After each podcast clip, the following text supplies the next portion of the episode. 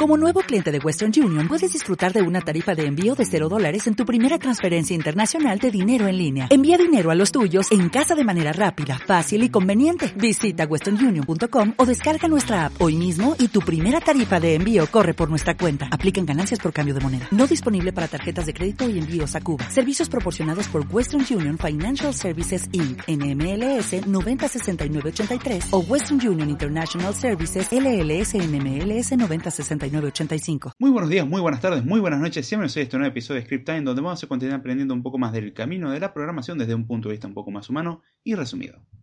En el episodio de hoy vamos a estar hablando sobre cómo no aprender a programar y nos centraremos principalmente en los lenguajes de programación. Normalmente uno aprendería o se pone a investigar cosas que le interesa hacer, no cosas que no le interesa hacer. Eh, considero importante evitar la pérdida de tiempo. Y creo que el evitar esos caminos muertos donde prácticamente lo único que vamos a ganar es perder tiempo y de ahí en más es renegar un montón hasta darnos cuenta que llegamos a un callejón sin salida y que el poco tiempo que tenemos eh, lo perdimos, está bueno evitar esas cosas. Así que bien, vamos a ver cómo no aprender a programar y quizás toquemos otros temas relacionados a esto más adelante, siendo una pequeña serie de episodios, no ordenadas en orden particular. Es como Script Time, los episodios no suelen estar muy ordenados que digamos. Hay un pequeño orden, pero no, no es muy importante. Y la idea de esto es llevarlo en ese mismo formato. Pero bueno, vamos a centrarnos primero en los lenguajes de programación. Si después surge alguna otra cosa, lo haremos en otro episodio. Así que bien, ¿cuál es la cuestión con los lenguajes de programación? ¿Cómo no debería aprender un lenguaje de programación? Y acá hago una aclaración. Notarán que en algunos casos voy a empezar a discrepar con algunos comentarios que hice tiempo atrás, por una razón bastante simple. Uno va aprendiendo sobre esto, esto es un proceso y algo que no se termina salvo que uno renuncie. O lo renuncien, dígase. O nos morimos primero o decidimos dejar de aprender programación y listo.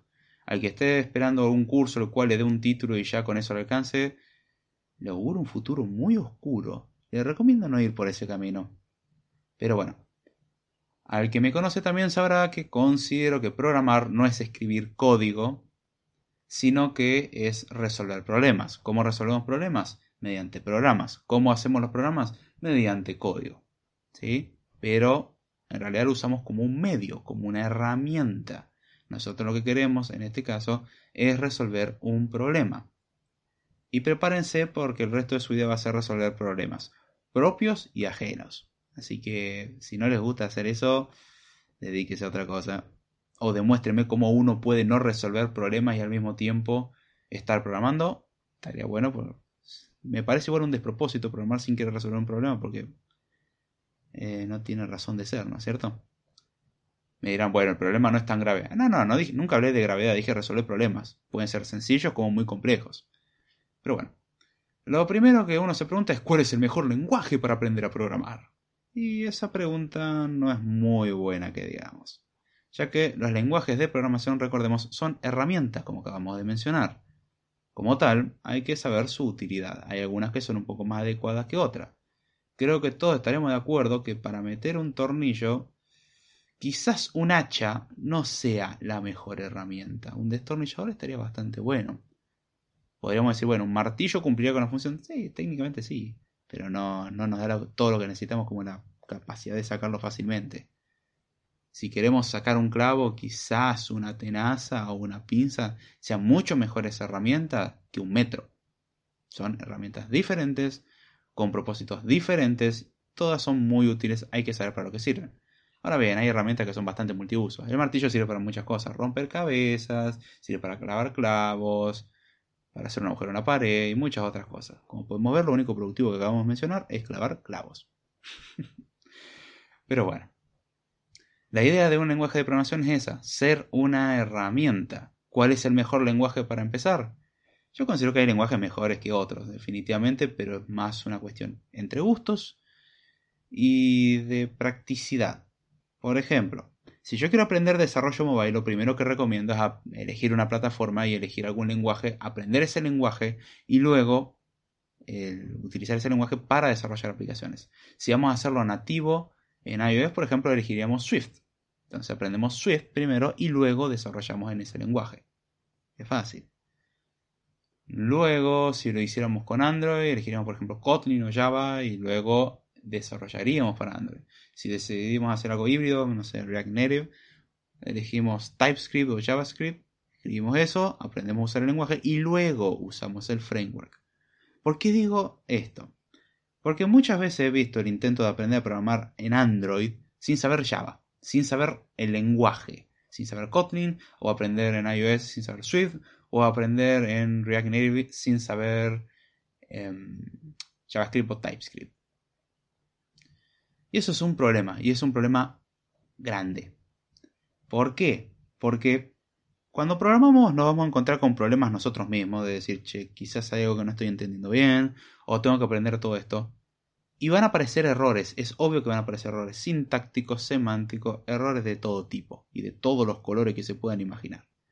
Sí, hasta de color negro, incluyendo que el fondo de la terminal suele ser negro. Muy loco eso, ¿no? Sí, de los colores que se imaginen. Bien, ¿cuál es el problema con esto? Que si a su vez nosotros involucramos los propios problemas que tendríamos a la hora de trabajar, por ejemplo, en el caso de iOS con Xcode, o en el caso de Android con Android Studio, tenemos doble problema. Tenemos el problema del lenguaje de programación y tenemos el problema de la herramienta que estamos usando y tenemos problemas de eh, la plataforma para la cual estamos desarrollando. Triple problema en este caso.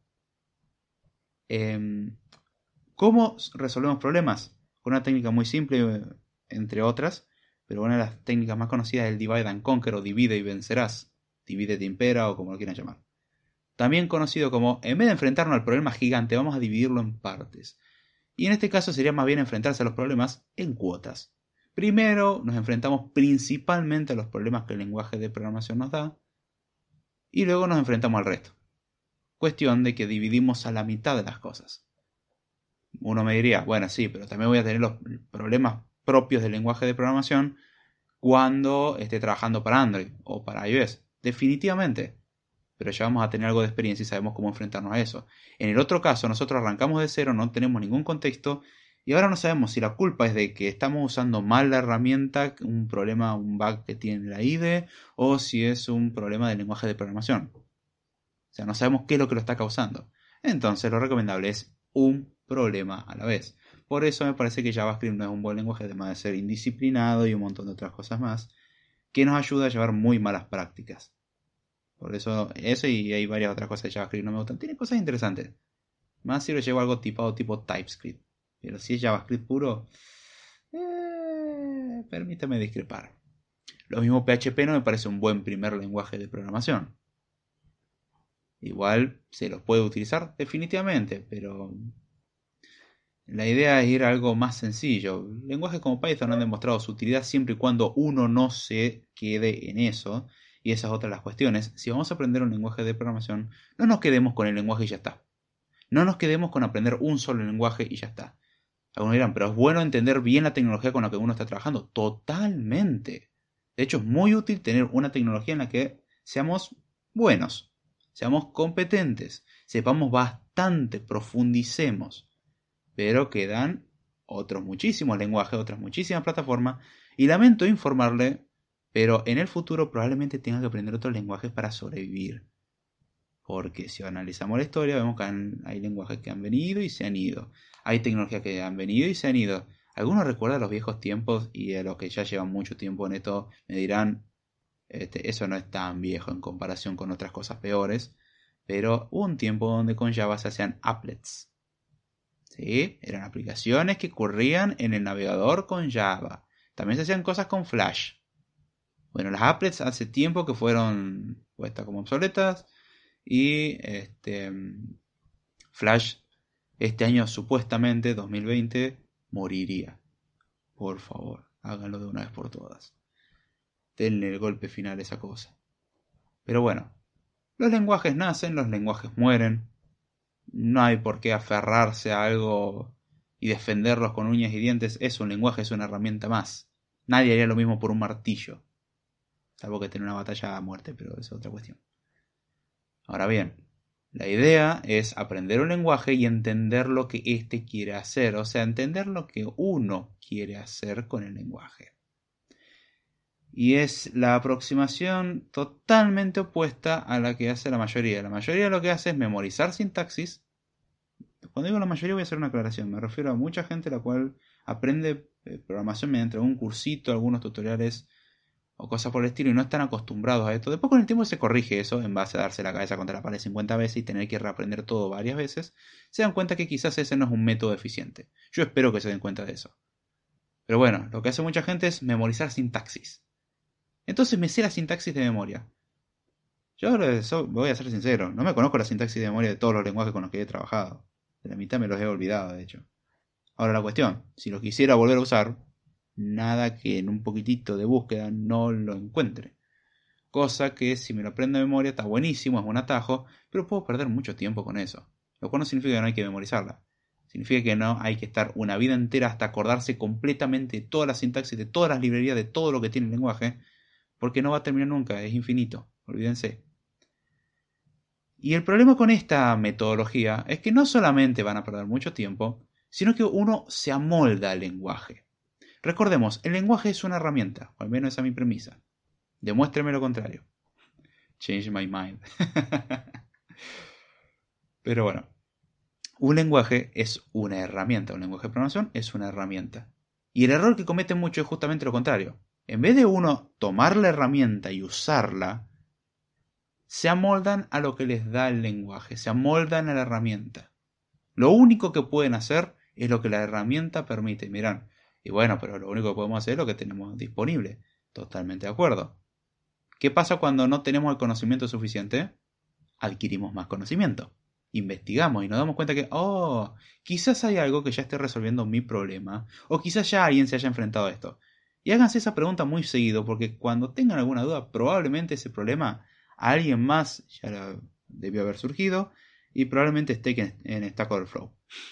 Viejo chiste, pero si usted cree que tiene alguna duda nueva, por las dudas vaya a Stack Overflow, puede que ya alguien haya tenido exactamente el mismo problema. Entonces, no se molden al lenguaje, usen el lenguaje. ¡Ja! Mensaje políticamente incorrecto del 2020. Probablemente el 2021, pero bueno. Próximamente alguien va a poner a luchar por los derechos de los lenguajes de programación y, que los imperativos son malos porque dan órdenes.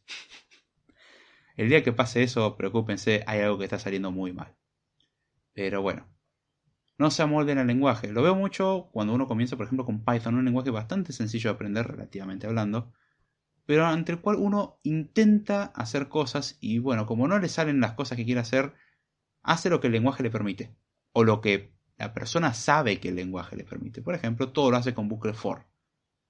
Y hay sintaxis mucho más compacta, y sencilla que permite trabajar. Y no todo hace con bucle for y agregando cosas. Que bueno internamente pasaría eso pero es una abstracción. Estoy diciendo equivalente a funciones como map filter de la programación funcional. Y que no. No no no todo se hace con un bucle for o con un bucle while. Imaginemos que no conocemos la existencia del bucle for entonces definimos una variable que es el índice y, no, y nos fijamos mientras que el índice sea menor igual, eh, menor que el tamaño del, arreglo que queremos recorrer y entonces vamos accediendo al elemento, hacemos lo que tenemos que hacer y incrementamos uno el contador. A los que saben un poquitito de C, C++ o Java, saben muy bien que lo que estoy haciendo referencia es un bucle for que tiene el inicializador, la condición y el actualizador. Nada más que, bueno, de una forma bastante molesta, cosa que con un bucle for sobre la lista ya nos alcanzaba o el enumerator de la lista para tener las cosas con el índice.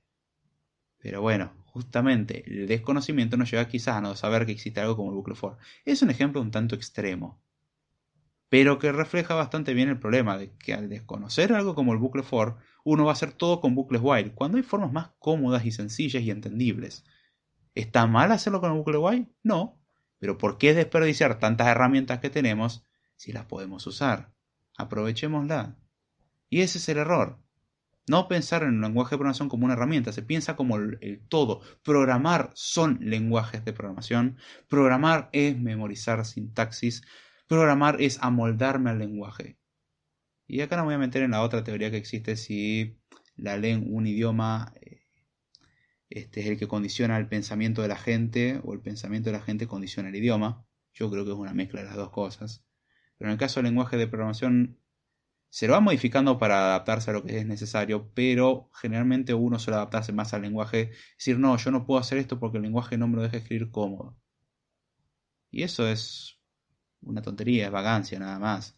Ahora, obviamente, para resolver eso hay que ponerse a investigar, hay que ponerse a trabajar, es algo que toma tiempo y puede ser difícil. Y nos lleva constantemente ante el espacio incómodo del no sé.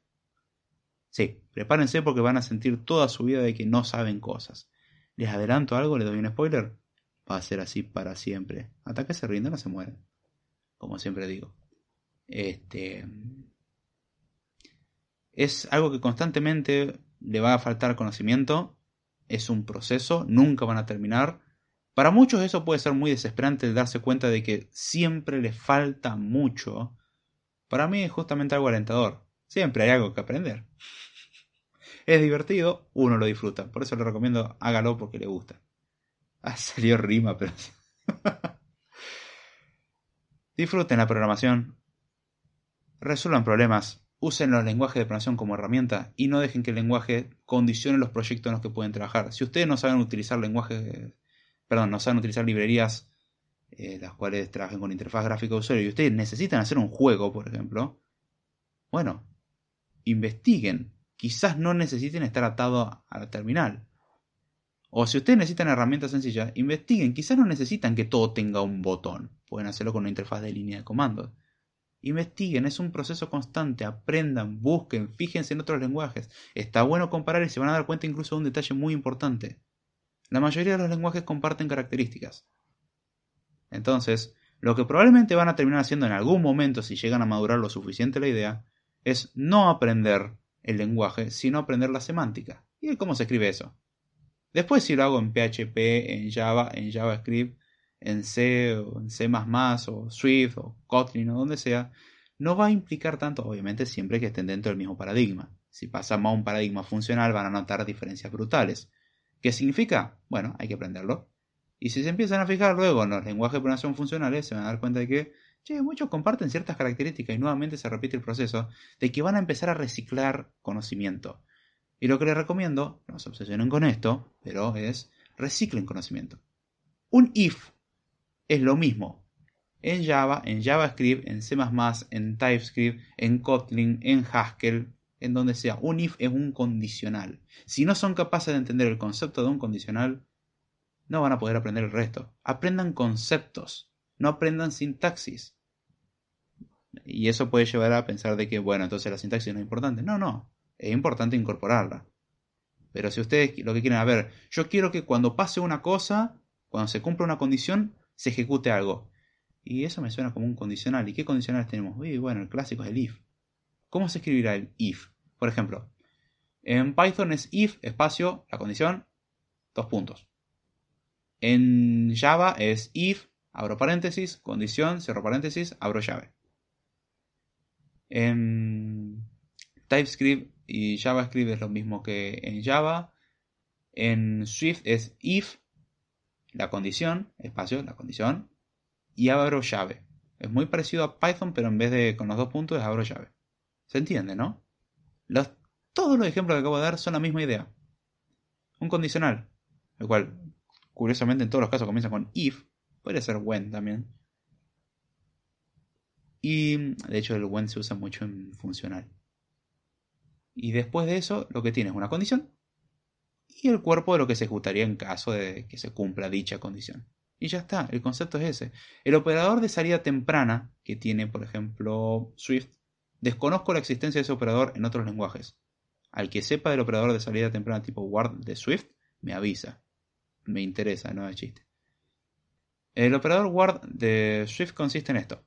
Ward, una condición else y el cuerpo del else. ¿Qué significa esto? Bueno, el ward lo que hace es guardar ciertas condiciones, mantiene ciertas condiciones. Si no se cumple esa condición, sale por el else.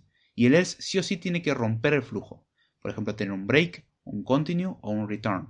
Es decir, corta con todo. Y es muy útil para hacer validaciones. Entonces yo lo que primero hago es validar todos los datos que tengo a ver si están bien. Y si paso todas esas pruebas, sé que después de eso se va, se va a seguir ejecutando correctamente. Y esa es la idea del guard. Si las cosas se cumplen como la condición que nosotros decimos, no hace nada. O sea, sigue la ejecución, no pasa nada. Ahora, si se rompe la condición, bueno, ahí se sale. Es una especie de assert no destructivo. El assert interrumpe todo, rompe todo y fin del programa. Bueno, a diferencia del assert, acá simplemente lo que evitamos que continúe, por ejemplo, dentro de una función. Imaginemos que estamos viendo un usuario y una contraseña y queremos intentar autenticar algo, entonces nos fijamos, por ejemplo, que el campo usuario no esté vacío. Entonces, guard, el campo usuario no está vacío, guard, eh, la contraseña no está vacía. Si está alguno de los dos vacío, bueno, salir y reportar error diciendo error, el usuario no puede estar vacío, return. En la contraseña, Error, la contraseña no puede estar vacío. Return. Yo sé que luego de todo eso, si, si llegué hasta más abajo, ya, ya, pasé las pruebas, ya sé que la contraseña y el usuario son vacíos, entonces puedo intentar autenticar. Después de eso lo que puede pasar es que error, el usuario o la contraseña no son correctos. Fin. Pero la idea de ese operador es muy cómodo, me resulta muy útil. Problema. En Java no tengo ese operador, por ejemplo, y tengo que trabajar con Java todos los días. ¿Qué es lo que hago al respecto? Y bueno, hago la misma semántica pero con otra sintaxis. If no se cumple la condición, hago exactamente lo mismo con el else del guard. O sea, if y la condición negada. Ya está, eso es todo. Si el usuario está vacío, por ejemplo, reportar el error y salir. Es exactamente lo mismo, nada más que el otro es un syntax sugar, o sea, una azúcar sintáctica, una comodidad. Y ese es un concepto, y me pareció muy útil y muy práctico porque digo así, paso las pruebas y una vez que pase todas las pruebas y ya sé que todo está bien, sé que abajo de todo de la función voy a tener la ejecución final. Y ya sabiendo que cumplí con todas las condiciones necesarias. No me va a venir un dato mal formateado. Lo que sí probablemente se me habrá escapado es alguna condición a chequear. Puede ser. Pero si paso por todas esas pruebas se supone de que, bueno, los datos por lo menos tienen la pinta, tienen la forma de que son correctos. Eso es un ejemplo de un concepto. Así que aprendan conceptos, asocienlo con la sintaxis, no se obsesionen con la sintaxis, no se obsesionen con los, lenguajes de programación, apréndanlo, son herramientas. No existe algo como tal del mejor lenguaje de programación. Hay lenguajes mejores para una cosa y mejores para otra, eso es cierto. Hay algunos que están más centrados en el rendimiento, otros están más centrados en la legibilidad, otros están más centrados en, no sé, me gusta la sintaxis con arcoiris. Imaginemos que tenemos el emoji de arcoiris y dibujamos todo así sino como un brain fact multicolor. Y simplemente eso, entiéndalo como lo que es, una herramienta. Disfrútenlo, apréndanlo y listo. Así que bueno, yo creo que con esto podemos cerrar el episodio de hoy. Espero que les haya gustado y se haya entendido. Si tienen alguna duda, consulta, sugerencia para algún tema o algún comentario que tengan al respecto con experiencias relacionadas, diciendo, che, mirá, a mí me había pasado esto, o yo pensaba esto, o vos qué pensás de esta cosa, Incluso se podría llegar a convertir en tema para otros episodios. Así que bueno, espero que hayan disfrutado de esto. Ya sé mucho más, con esto me despido. Les recuerdo que en la descripción están los medios de contacto, etcétera, etcétera. Este, principalmente correo electrónico y Telegram. Así que bueno, yo dejo eso por ahí. Y ya sé mucho más. Con esto me despido. Espero que les haya gustado y será. Hasta la próxima.